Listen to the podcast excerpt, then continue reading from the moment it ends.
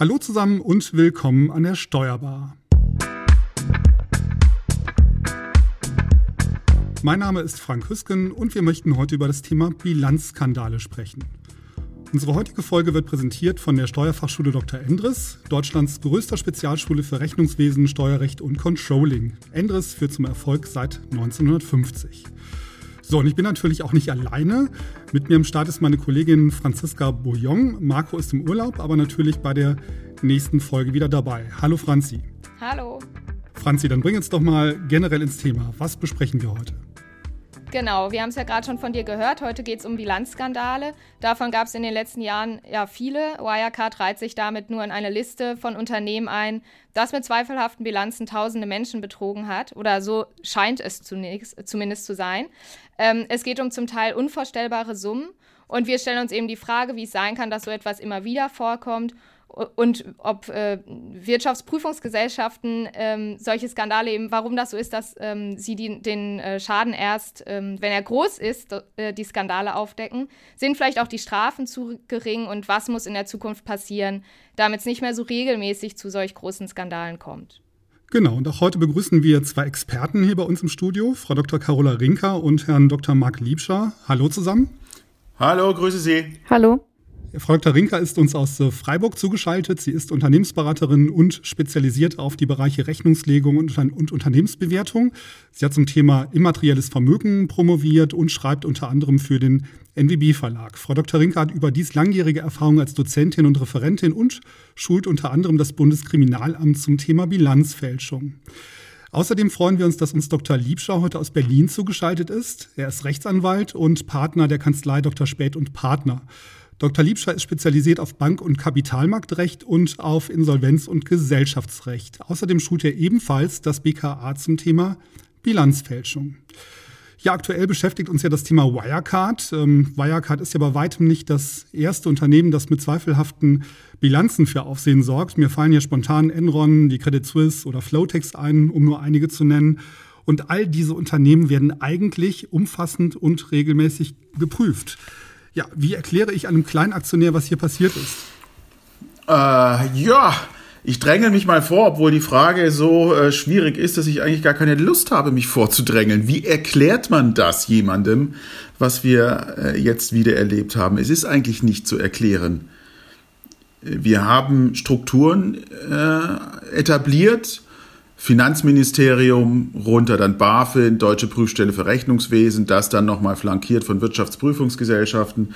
Wir haben eigentlich ein System äh, installiert, welches das äh, verhindern soll, diese Skandale, diese Katastrophen, P und R, äh, vor zwei, drei Jahren jetzt äh, Wirecard. Und man muss wohl zu dem Ergebnis kommen, dass das System versagt.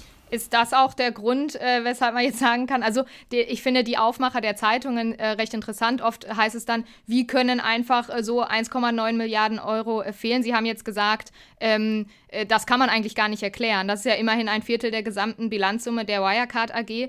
Ähm, da, das ist schon krass, so eine große Summe. Wo ist das Geld? Ne? Das ist so die erste Frage, die sich stellt. Ja, es gibt ja vor allen Dingen auch ähm, Wirtschaftsprüfungsgesellschaften, die nichts anderes machen, als genau dafür so, zu sorgen, dass so etwas nicht passiert.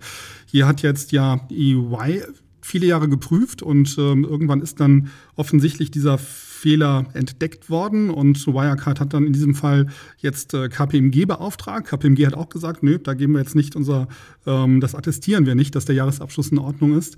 Ähm, wie, wie kann es denn überhaupt dazu kommen, dass in einem solchen Unternehmen solche, ja, solche Luftbuchungen gemacht werden und dass das auch so lange nicht auffällt? Weil gerade bei Wirecard ist es ja so, dass dieses äh, Thema schon ja, die ähm, jetzt schon etwas länger für Misstrauen im Markt sorgt. Das scheint ja schon ein bisschen länger zu laufen. Das muss doch irgendwie mal auffallen. Man muss da generell vielleicht dazu sagen, Bilanzfälschung ist, passiert ja nicht von heute auf morgen, sondern häufig beginnt es mit legaler Bilanzkosmetik und wird dann zur Bilanzfälschung.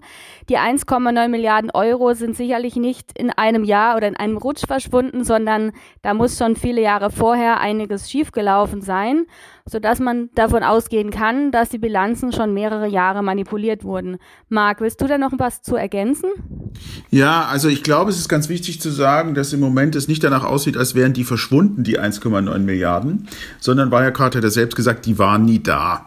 Das heißt, man hat von Anfang an etwas bilanziert, was nie da war, um die Cash-Position aufzublähen, um sich hübscher zu machen für Investoren. Das heißt, wir müssten eigentlich bei der Frage der Wirtschaftsprüfer ansetzen, nicht wie konnte das Geld verschwinden, sondern wie konnte der Wirtschaftsprüfer übersehen, äh, dass in der Finanzberichterstattung eine Milliarde, 1,9 Milliarde äh, drinsteht, äh, die es gar nicht gibt. Also wie war das möglich? Und da scheint ja äh, von der Berichterstattung her äh, klar zu sein, wie das passiert ist. Nämlich äh, Wirecard hat diese 1,9 Milliarden bilanziert und äh, als Treuhandguthaben und dann gibt es Prüfungsstandards, wie Ernst Young als Abschlussprüfer das prüfen muss, nämlich indem sich Ernst Young Saldenbestätigungen vorlegen lässt durch und von den kontoführenden Banken.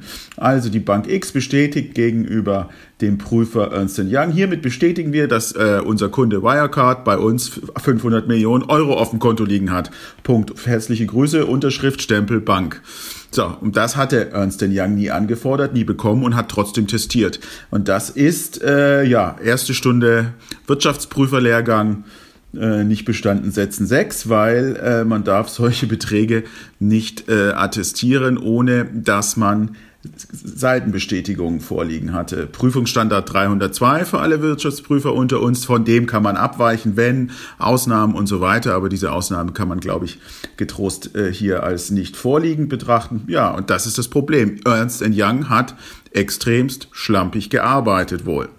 Ist es dann nicht mutig von, von Wirecard dann zu Beginn des Jahres dann noch eine zweite Wirtschaftsprüfungsgesellschaft an Bord zu holen und zu sagen, attestier du uns das doch. Man hat jetzt KPMG an Bord geholt, die haben natürlich auch gesagt, machen wir nicht.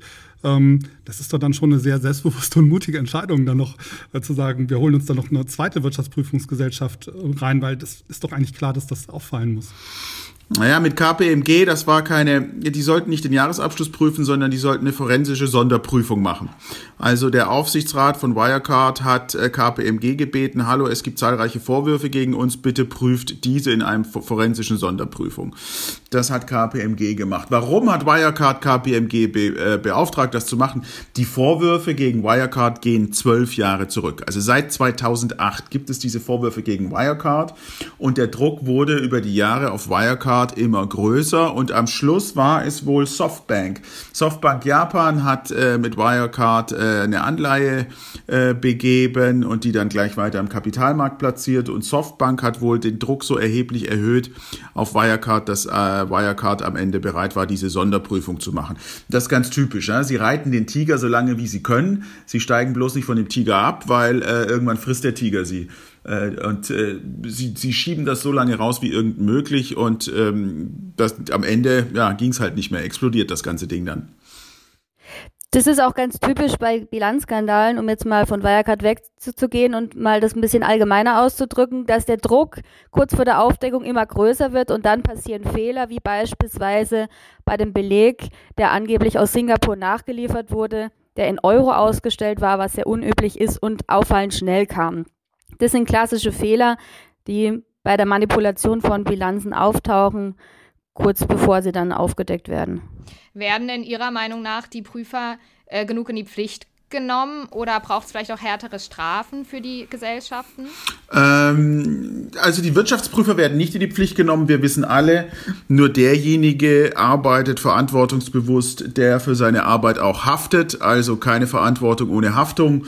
Und die Wirtschaftsprüferlobby hat es geschafft, Haftungsprivilegien in die Gesetze reinzubekommen äh, zugunsten der Wirtschaftsprüfer. Das ist zum Beispiel jetzt mal ganz technisch für die, die Feinschmecker sind in der Regulierung. Das ist eine Haftungsbegrenzung auf vier Millionen. Das ist äh, ein weitgehender Ausschluss der Haftung auf Grundlage Vertrag mit Schutzwirkungen zugunsten Dritter. Ähm, das sind Dinge, die als Haftungsprivilegierung wirken für die Wirtschaftsprüfer und die gehören natürlich bei der jetzt anstehenden Reform und machen wir uns nichts vor, die wird kommen, weil äh, dieser Skandal wird dazu führen, dass wir eine Reform bekommen. Äh, diese Haftungsprivilegien gehören abgeschafft. Ähm, um mal von den Prüfungsgesellschaften wegzukommen, hin zu den äh, betrügenden Unternehmen, nenne ich es jetzt mal. Äh, ich habe mich bei der Vorbereitung auch, äh, also ich fand es krass, wie zum Teil, also ich das empfinde, dass die Strafen für die, die betrügen, äh, ziemlich gering sind. Also sind vielleicht auch die Strafen für Bilanzbetrug zu gering. Es gab zwar in der Vergangenheit auch Fälle, wo ähm, Verantwortliche bis zu 150 Jahre in Haft äh, mussten, aber generell, wie sehen Sie das? Ob da die Stra ob das vielleicht verlockend ist, äh, weil die Strafen nicht so hoch sind? Ähm, also unsere Erfahrung ist, White Collar Crime pays off. Ne? Also sie müssen nie so viel abgeben unterm Strich, wie sie rausgezogen haben. Aber man braucht natürlich schon ein heftiges Nervenkostüm. Also man muss sich schon klar darüber machen, dass äh, für Herrschaften, die Abitur, Studium und äh, Management Board gewohnt sind, für die sind äh, paar Tage in U-Haft äh, ein ganz anderer Schnack, sag ich mal, als wenn sie aus dem Kiez einer Großstadt kommen und sich hochgeboxt haben. Ähm, so dass das nicht, äh, das wird nicht unbedingt äh, sehr kaltschneuzig gemacht. Hinzu kommt, was die Strafen angeht, ähm, das Problem ist auch, höhere Strafen schrecken solche Straftäter wie jetzt zum Beispiel bei, Wirecard nicht ab. Das ist ja hochkriminell, wahrscheinlich organisierte Kriminalität dahinter auch. Ähm, oder ich nehme an, organisierte Kriminalität dahinter auch, die schrecken sie nicht mit höheren Strafen ab. Ähm, das heißt, das Wichtige sind diese Prüfungsregime und Aufsichtsregime, dass die greifen. Ja, man kann sich natürlich die Frage stellen, ähm, ob wir ausreichend Haftungsregeln haben in Bezug auf Organe und Aufsichtsräte sonst in unserem Haftungsregime. Ähm, da gibt es Ansatzpunkte zu sagen, na, das greift nicht so ganz. Also wenn man sich zum Beispiel mal anschaut, Dieselskandal, Volkswagen, wenn man betrachtet, äh, dass die finanziellen Strafen für die Vorstände relativ gering sind zum Schaden und dann auch noch von der Gesellschaft übernommen werden. Das heißt, die Vorstände kommen da raus, äh, ohne erhebliche Vermögenseinbußen einzunehmen. Ähm, und da haben wir, glaube ich, auch ein Haftungsproblem auf Organseite. Aber das ist nicht so sehr im Strafrecht angesiedelt, sondern im Grunde im Schadensersatzrecht, im zivilrechtlichen und handelsrechtlichen, gesellschaftsrechtlichen Schadensersatzrecht. Und da müsste man in Deutschland, denke ich, schon nachsteuern. Auf der Ebene des Strafrechts sind eigentlich die ähm, Strafauswerfungen, die möglich sind durch die Gerichte, also die Strafen, die verhängt werden können, die sind hoch genug. Das Problem ist, weshalb immer relativ niedrige Strafen sind, ist natürlich die Beweislage. Wir haben bei den Strafverfolgungsbehörden nicht die Ressourcen, nicht die Kompetenz und nicht das Know-how, um solche komplizierten Wirtschaftsstraffälle zu verfolgen. Das heißt, wir haben da auch ein Problem. Das letztlich heißt Ausstattung der Staatsanwaltschaft. Ich frage mich ja, wie man als Manager überhaupt dazu kommt, ähm, in diese Richtung zu laufen, weil letztlich ist, muss ja klar sein, irgendwann kommt das Ganze raus. Ist das der Druck, der zu hoch ist, dass die Aktionäre eigentlich immer wieder ähm, Dividenden erwarten? Ist das, äh, ist das Gier? Ähm, was würden Sie also aus Ihrer persönlichen Erfahrung ähm, schätzen? Sie schulen ja auch das Bundeskriminalamt. Was, was sind die Beweggründe, warum so, jemand so etwas macht? Und es müssen ja auch immer noch ähm, weitere Mitarbeiter involviert werden, weil das ist ja eigentlich keine One-Man-Show, dass nur ähm, jetzt ein Vorstandsmitglied äh, von diesen Manipula Manipulationen weiß. Gibt es da sowas wie ein äh, wie irgendein Fehler, der mal gemacht wurde und dann gibt es einen Point of No Return. Was sind so Ihre Erfahrungen? Warum passiert sowas? Ja, also wenn man die Fälle der Vergangenheit auch anschaut, dann sieht man, dass die Manipulationen im Laufe der Jahre immer zugenommen haben, weil wenn quasi einmal der Schritt zur Illegalität überschritten wurde, also sprich, man hat Umsätze erfunden, dann muss man irgendwann auch Geldeingänge erfinden beziehungsweise Bankbelege fälschen. Das heißt also, es beginnt häufig damit, dass an irgendeiner Stelle manipuliert wird, weil der Druck besonders hoch ist, weil der, der manipuliert, besonders hohe Ziele hat und diese erfüllen möchte und dementsprechend dann die Bilanzen manipuliert werden. Und je tiefer man in dem Sumpf drin ist, desto weniger kommt man raus. Es ist im Prinzip wie eine Droge, von der man immer mehr braucht, um dann noch mit dem Ganzen zurechtzukommen. Und dann eben, wie schon gesagt, je größer der Druck ist, je länger das Ganze geht, desto eher steigt auch die Gefahr, dass es irgendwann auffällt. Und dann passieren häufig auch Fehler. Ja, und in diesem Fall Wirecard, um das, noch, um das nochmal vielleicht ganz kurz aufzugreifen, dann äh, ist es ja so, dass in diesem Fall der Vorstand noch ähm, ja, im Prinzip seine Aktienpakete verkauft hat, hat nochmal eben 150 Millionen Euro ähm, ja, äh, Gewinn erwirtschaftet. Die wird er doch vermutlich nicht behalten können, oder? Weil letztlich ist dieses Geld doch eigentlich nur erwirtschaftet worden durch einen Bilanzbetrug. Wie ist da Ihre Einschätzung? Na, auf, auf, die, auf die handelnden Organe der Wirecard werden Schadensersatzansprüche zukommen im äh, zumindest einstelligen Milliardenbereich.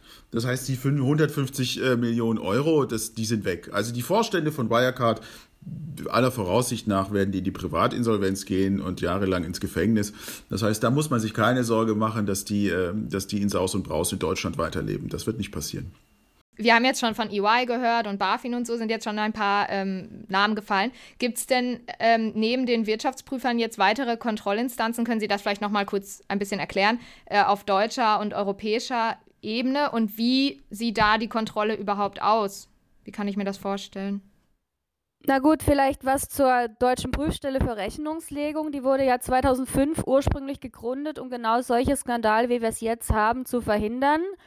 Das heißt also, der Grund für die Entstehung dieser Behörde oder nicht, nicht der Behörde, Entschuldigung, des privaten Vereins waren Bilanzskandale in der Vergangenheit. Und da gab es jetzt ja auch in, den, in der letzten Woche einige Kritik in den Medien diesbezüglich. Welche Rolle spielt denn die, Banken, die Bankenaufsicht BaFin? Der BaFin-Chef Felix Hufeld verteidigt ja sehr selbstbewusst sein Haus und sagt, alles sei nach Vorschritt verlaufen. BaFin, EZB und die Bundesbank haben sich ja irgendwann einvernehmlich entschieden, Wirecard eben nicht als Finanzholding einzustufen, weil ansonsten wäre die BaFin irgendwie mit an Bord gewesen. Und deswegen könnte die BaFin jetzt nicht so scharf prüfen. Und genau das ist jetzt im Prinzip ja auch das Argument, warum lediglich die Deutsche Prüfstelle für Rechnungslegung beauftragt wurde. Hätte die BaFin das Verfahren an sich ziehen müssen? Also zur BaFin, äh, da, muss, also, da muss man erstmal äh, zwei, drei Sachen, glaube ich, klarziehen. Wir hören jetzt von jedem, wir waren nicht dafür verantwortlich. Das heißt, äh, scheinbar ist es möglich, über zwölf Jahre seine Bilanzen zu fälschen und bis in den DAX zu kommen. Und keiner kriegt es mit, weil keiner für sowas verantwortlich ist. Das ist erstmal unglaubwürdig. Ähm, das heißt, dieses Ich war es nicht, der andere war es, das führt nicht weiter, weil das ist Quatsch. Entschuldigen Sie diesen flapsigen Ausdruck. Äh, hinsichtlich der BaFin muss man zwei, drei Dinge unterscheiden. Die BaFin beaufsichtigt als, im Bereich des Bankwesens nur die Wirecard Bank AG. Das heißt, die BaFin hatte nur die Wirecard Bank AG unmittelbar im Bankaufsichtsrecht zu beaufsichtigen. Und da werden sich Fragen stellen, ist diese Aufsicht im Hinblick auf die Wirecard Bank AG richtig gemacht worden? Und da ist die BaFin unstreitig zuständig. Und ähm, ich bin ziemlich sicher, dass bei der Wirecard Bank AG auch noch ganz viel hochkommen wird. Ähm, und da wird sich die BaFin dann unmittelbar fragen lassen, das war deine Aufsichtskompetenz, was hast du da gemacht?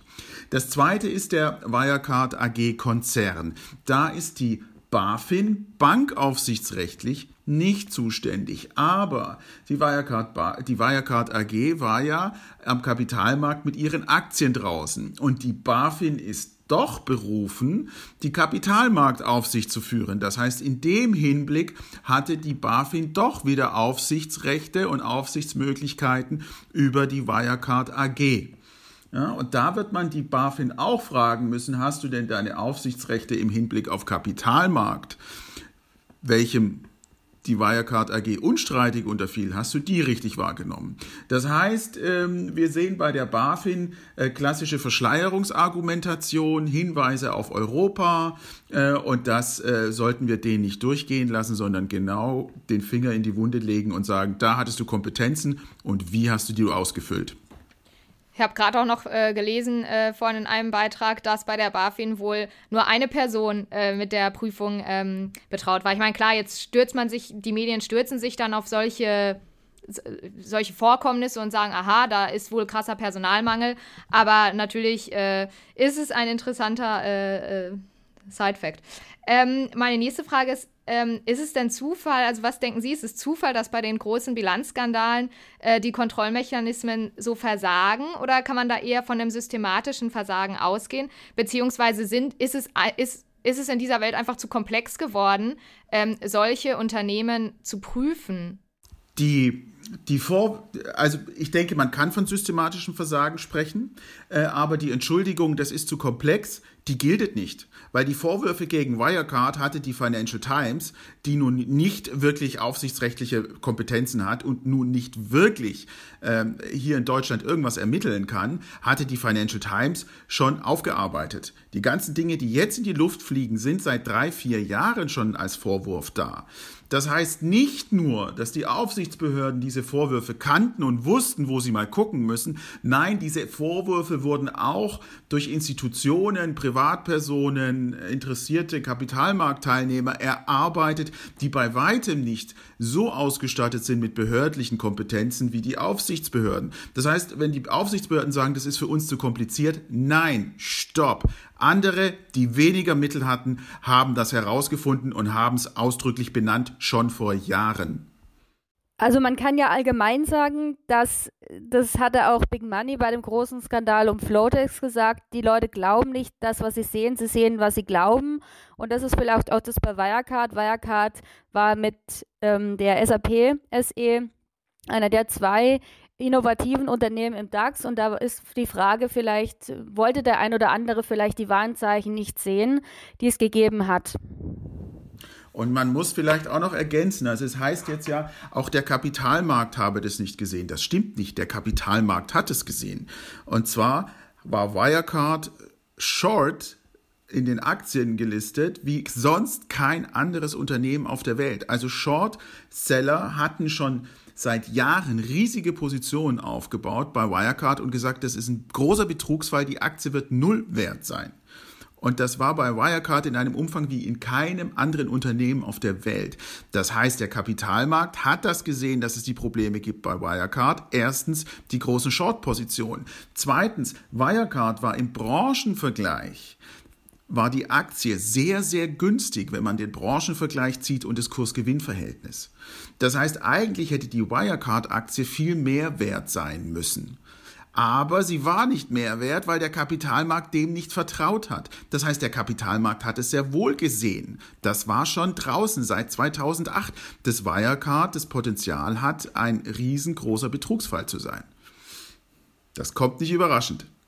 Ähm, ich finde es interessant und äh, spannend, dass Sie äh, die Financial Times äh, angesprochen haben. Krass in dem Zusammenhang finde ich ja, dass äh, es ja mehrere kritische Berichte dazu schon gab von der Financial Times und der Zeitung dann Kursmanipulation vorgeworfen wurde. Und dann, das ist ja die eine Sache, also dann die Anwälte der äh, Wirecard AG auch gegen die Financial Times vorgegangen sind. Aber krass fand ich, dass die BaFin sich daraufhin auf die Seite von Wirecard geschlagen hat und äh, beide dann das so haben darstellen wollen, also BaFin und Wirecard, äh, dass äh, die Financial Times sich mit ähm, äh, sich mit Spekulanten zu, zusammengetan hätte, die sich auf fallende Kurse ähm, spezialisiert haben. Und äh, als Laie frage ich mich, ob das nicht eine ja, krasse Grenzüberschreitung ist, wenn eine äh, Bundesanstalt ähm, sich so da einmischt, anstatt vor, also anstatt das zu prüfen, wie gesagt, das ist jetzt so eine laienhafte ne, Darstellung, aber anstatt das zu prüfen, wie Sie sagen, und dem nachzugehen, dann zu sagen, nee, nee, äh, hier, das Unternehmen nehmen wir mal in Schutz. Ja, ja, also lassen Sie mich das ein bisschen deutlicher sagen. Die BaFin hat nicht nur nicht Wirecard untersucht, na, das gleiche gilt ja auch für die Staatsanwaltschaft in München. Staatsanwaltschaft München, Wirecard äh, und BaFin haben nicht nur Wirecard nicht untersucht, sondern sie sind auf die Leute losgegangen, die äh, diese Vorwürfe vorgebracht haben. Ähm, und das mögen einmal anonyme Vorwürfe gewesen sein, wie aus diesem berühmten Satara-Report. Das mögen andere Male Vorwürfe der Financial Times gewesen sein, die ja ein erhebliches Renommee hat. Und die Financial Times hat auch ihre kompletten Quellen und Datenlage offengelegt. Das war alles einsehbar im Internet. Und Wirecard hat auch diesen Daten und Quellen äh, nie widersprochen. Das heißt, es stellt sich die Frage, wie kann die BaFin dann auf die Idee kommen, äh, ein Leerverkaufsverbot in Sachen Wirecard zu erlassen. Jetzt muss man wissen, und dann wird es wirklich skurril, dass die äh, BaFin das bislang nur einmal gemacht hat, das war 2008 im Zuge der Finanzkrise. Und damals war das ein Leerverkaufsverbot, was den Bankensektor insgesamt umfasst hat.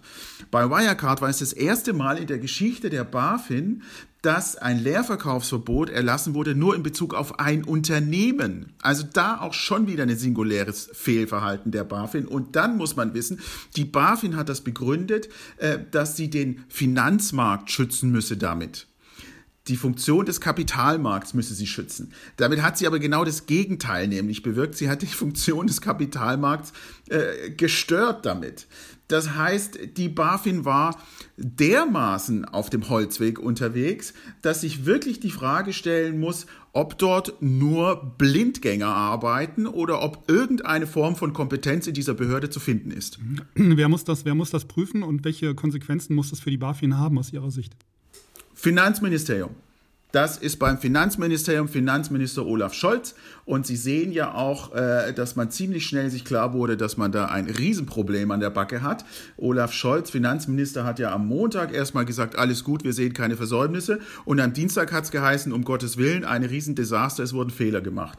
Also auch im Finanzministerium ist dieser Skandal erstmal wahrgenommen worden als ist nicht unsers und als man dann vielleicht einmal in seine Akten gegangen ist, hat man nach zwölf Stunden festgestellt, um Gottes Willen, das Ding äh, hat das Potenzial, äh, ein Riesenproblem zu werden und man hat gesagt, okay, wir haben Fehler gemacht. Ja gut, jetzt rudert man wieder zurück, weil man natürlich keinen Untersuchungsausschuss will und äh, weil man die Staatshaftung irgendwie umgehen will und wenn man schreit, wir haben Fehler gemacht, dann ist das natürlich für die Staatshaftung ein offenes Tor.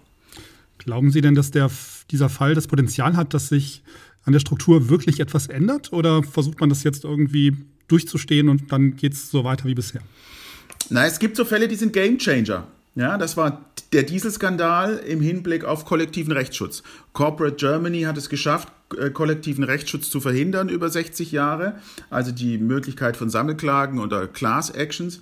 Äh, und der Dieselskandal hat es dann aufgebrochen, weil es einfach zu viel wurde. Da wurden dann Sammelklagen, Verbraucherzentrale Bundesverband, Musterfeststellungsklage auf einmal gesetzgeberisch möglich. Wir haben es gesehen äh, bei Tönnies, äh, diese prekären Arbeitsverhältnisse, unter denen die osteuropäischen Schlachtarbeitsleiter, Arbeiter leiden, die gibt es seit vielen, vielen Jahren.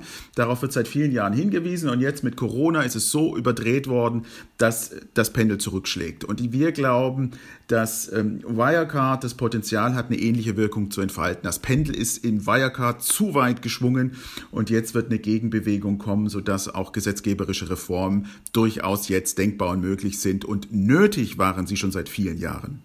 Hm. Ähm, eine letzte Frage vielleicht so zum Thema Bilanzskandal im Allgemeinen, bevor wir ähm, zum nächsten Themenblock kommen. Ähm, durch Corona befinden wir uns ja in einer Rezension. Sie haben es gerade auch kurz angesprochen. Ähm, in einer Rezension geht es ja Unternehmen eher schlechter und die Gefahr steigt, dass sie die wirtschaftliche Lage vielleicht besser darstellen wollen, als sie tatsächlich ist. Jetzt ist die Frage, ob man sich, ob Sie sich vorstellen können, dass wir uns in Zukunft gehäuft ähm, mit solchen Skandalen auseinandersetzen oder wir von Bilanzmanipulationen hören. Wie schätzen Sie das ein? Ja, also in der Tat ist es so, dass allgemein durch Wirtschaftskrisen oder wenn sich die wirtschaftliche Lage bei Unternehmen verschlechtert, steigt das Risiko für Manipulationen an und insbesondere in der Corona-Krise ist es deswegen gestiegen, weil natürlich die Abschlussprüfung teilweise nur unter erschwerten Bedingungen möglich war, beziehungsweise Prüfungen vor Ort eben teilweise nicht möglich waren. Und das erleichtert es natürlich, jemanden zu manipulieren, also beispielsweise nicht existente Vorräte auszuweisen, weil die Überprüfung schwieriger ist. Von dem her ist es jetzt durch diese Einschränkung verbunden mit der Corona-Pandemie meines Erachtens besonders kritisch. Wir haben gerade schon am Anfang gehört, Sie schulen äh, BKA-Mitarbeiter. Was genau machen Sie da? Können Sie dazu etwas sagen? Wie, wie geht das so vonstatten? Also für meinen Teil kann ich sagen, dass ich ähm, mehrtägige Seminare gebe für das Bundeskriminalamt, bei der es darum geht, die Ermittler darin zu schulen, zum einen, wie findet Bilanzfälschung statt, also wo, an welchen Stellen in der Bilanz wird manipuliert, was sind die Anzeichen, dass möglicherweise manipuliert wurde und dann schaue ich mir mit den Ermittlern konkrete Praxisfälle aus der Vergangenheit an, um eben zu sehen, wie Fälscher vorgegangen sind. So bereiten Sie dann die Mitarbeiter darauf vor, was sie sozusagen dann zu tun haben, wenn so ein Fall vorliegt. Genau, oder wenn es eben gewisse Verdachtsmomente gibt und unklar ist, ob da ermittelt werden soll, weil das Problem ist ja oft, dass es viele viel zu tun gibt. Es gibt viele Unterlagen und da ist häufig die Frage, wo muss gesucht werden, damit mit der knappen Zeit, mit den knappen Ressourcen möglichst schnell eine Information darüber besteht, ist da wahrscheinlich manipuliert worden oder nicht. Ähm, wann kann man denn mit einem Prozess rechnen? Also jetzt, ich weiß nicht, ob Sie dazu was sagen können, aber der Wirecard-Fall ist jetzt ganz neu oder es wurde jetzt ganz neu aufgedeckt. Wie lange dauert das so aus Ihrer Erfahrung, bis äh, da die ersten rechtlichen Schritte eingeleitet werden und ein Prozess beginnt? Sie meinen jetzt einen Prozess, einen Strafprozess gegen die. Äh, ja, äh, genau. Das kann das hängt ab von der, von wie schnell die Ermittler mit ihrer Ermittlungsarbeit vorankommen. Und das hängt oft ab von der Komplexität des Falles. Äh, hier haben wir einen komplexen Fall, viele Datenmengen, internationale Verflechtungen, Finanztransaktionen. Da braucht man auch ein bisschen Gehirn, um das aufzuarbeiten, sodass es eine ganze Weile dauern wird, bis da äh, ein Strafverfahren eröffnet wird. Ähm, ich rechne nicht damit, dass vor äh, drei Jahren, zwei bis drei Jahre wird es noch mindestens dauern, bis dann Strafverfahren eröffnet werden wird kann.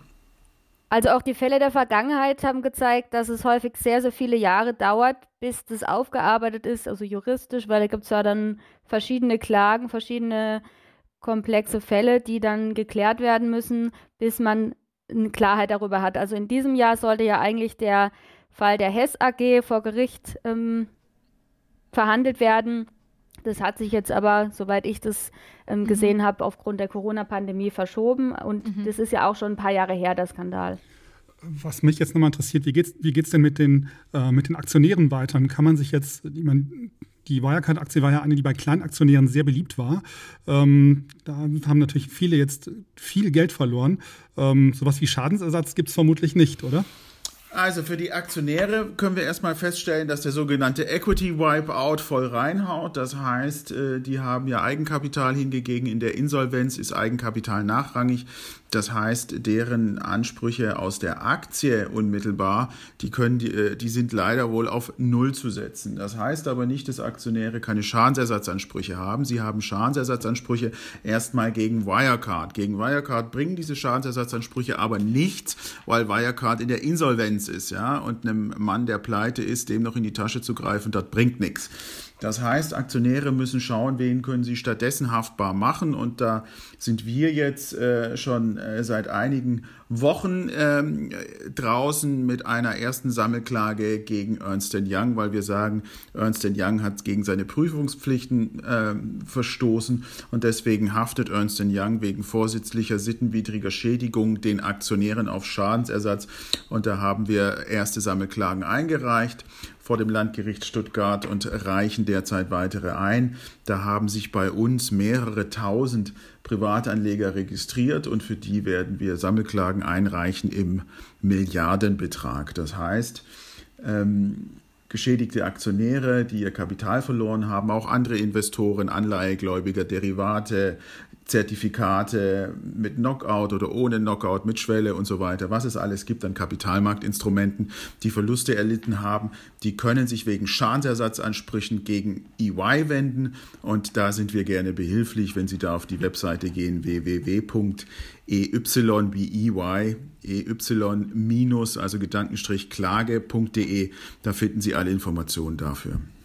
Ähm, so ein Ausblick in die Zukunft hatte ich ja vorhin mal angedeutet. Was müsste denn passieren, dass, dass es nicht mehr so regelmäßig so große Skandale gibt? Wir haben jetzt gerade schon gehört, es wird jetzt ist so ein Turning Point vielleicht erreicht, wo sich einiges ändern wird. Setzen Sie beide da jetzt große Hoffnungen rein, dass das äh, für die Zukunft ähm, nicht mehr in solchen großen Skandalen münden wird? Oder was müsste passieren? Nun ja, ein Stück weit habe ich schon die Hoffnung, dass sich was ändert. Die Frage ist, was das dann wieder an neuen Lücken gibt. Also ich denke, die Chance oder die, dieses, dieser Fall muss jetzt genutzt werden, um einiges zu überdenken, sich auch mal anzuschauen, jetzt gerade auch beim Thema Wirtschaftsprüfung, wie das in anderen europäischen Läuf, Ländern läuft. Also beispielsweise die Frage, sowas wie Joint Audit oder das Thema Honorarvereinbarung für Wirtschaftsprüfer sollte auf jeden Fall diskutiert werden. Okay, ja, Franzi, hast du noch was? Äh, ich gucke gerade mal auf meinen Zettel. Ähm, nee, eigentlich war es das von meiner Seite auch. Okay, ja, dann wären wir heute am Ende der Sendung angekommen und wir bedanken uns bei unseren Gästen fürs Mitmachen und bei euch fürs Zuhören. Wie immer gilt, wir freuen uns über Sternchen im Podcast-Player, Likes bei YouTube oder wo auch immer ihr uns hört und natürlich auch auf Kommentare aller Art. Unsere heutige Folge wurde präsentiert von der Steuerfachschule Dr. Endres, Deutschlands größter Spezialschule für Rechnungswesen, Steuerrecht und Controlling. Endres führt zum Erfolg seit 1950. Ja, das war's von uns. Macht's gut, bleibt weiterhin gesund und tschüss. Dankeschön. Tschüss. Tschüss, vielen Dank für das Gespräch.